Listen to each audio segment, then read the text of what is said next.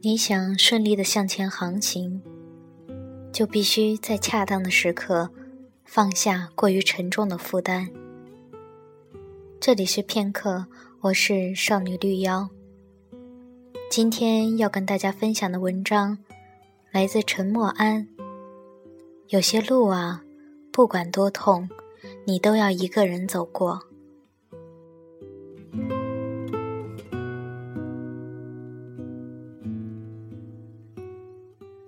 曾经以为离别是离开不爱的人，有一天长大了才发现是离开你爱的人，擦着眼泪不敢回首。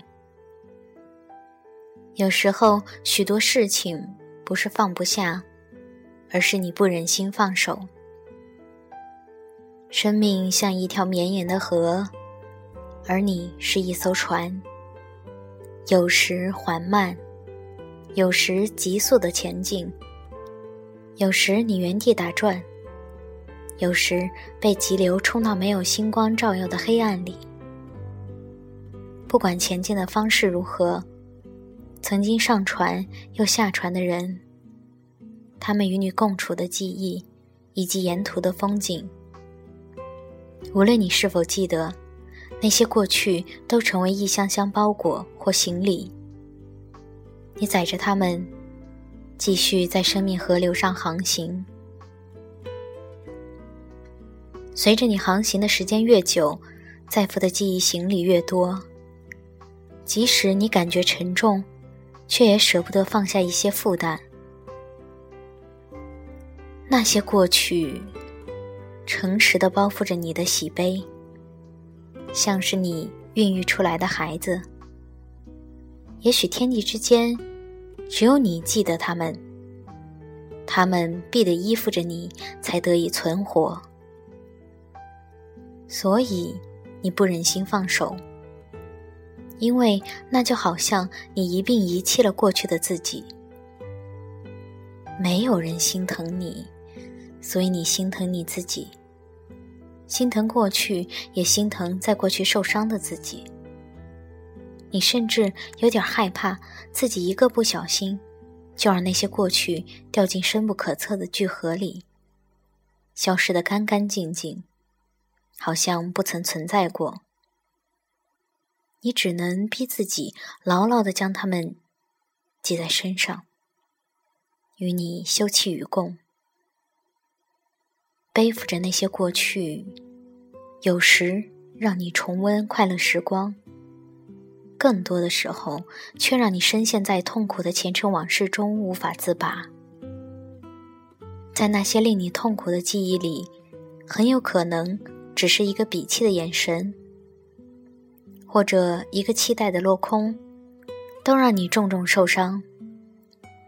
别人眼中微不足道的小事，却是你生命中难以治愈的创痛。在你心中。痛苦的过去像一个个弃儿，哭着要你紧紧抱着他们。即使你也左支右绌，仍然不忍心放手。可是你的不忍心，却让自己航行的方向越来越模糊，越来越沉重。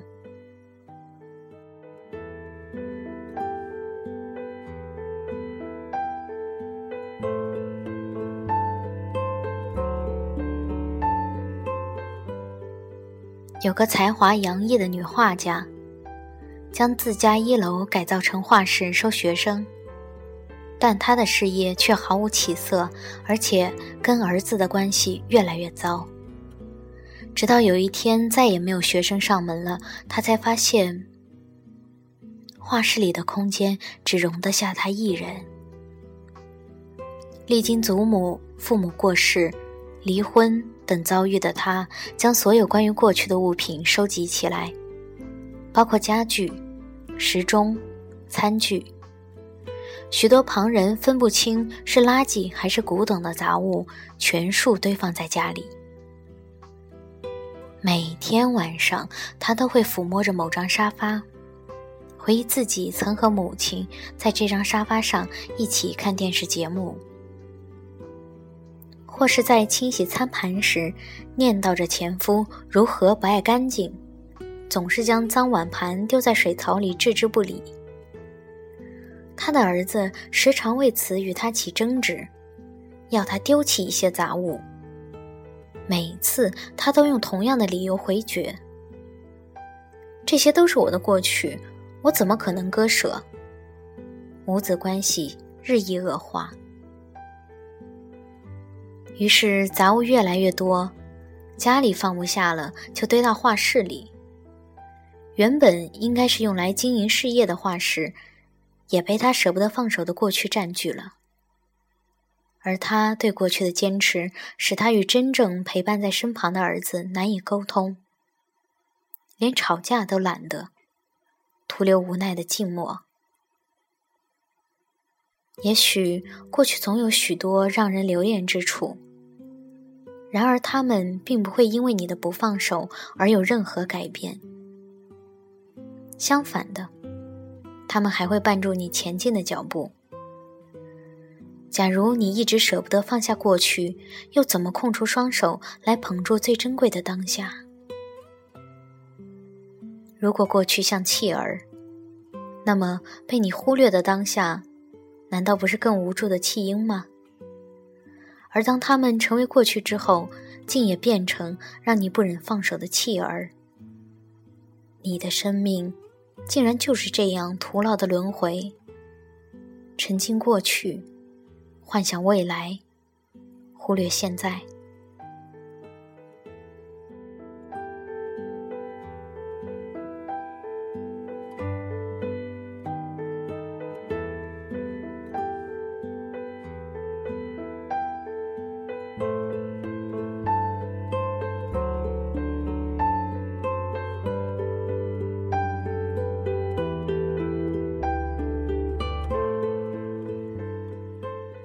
莎士比亚曾说：“在时间的钟上，只有两个字——现在。